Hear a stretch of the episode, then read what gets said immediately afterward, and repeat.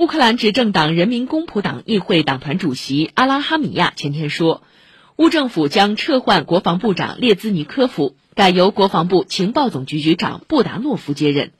乌克兰近期爆出腐败丑闻，部分官员已遭解职。但列兹尼科夫前天说，只有总统泽连斯基有权解除他的职务。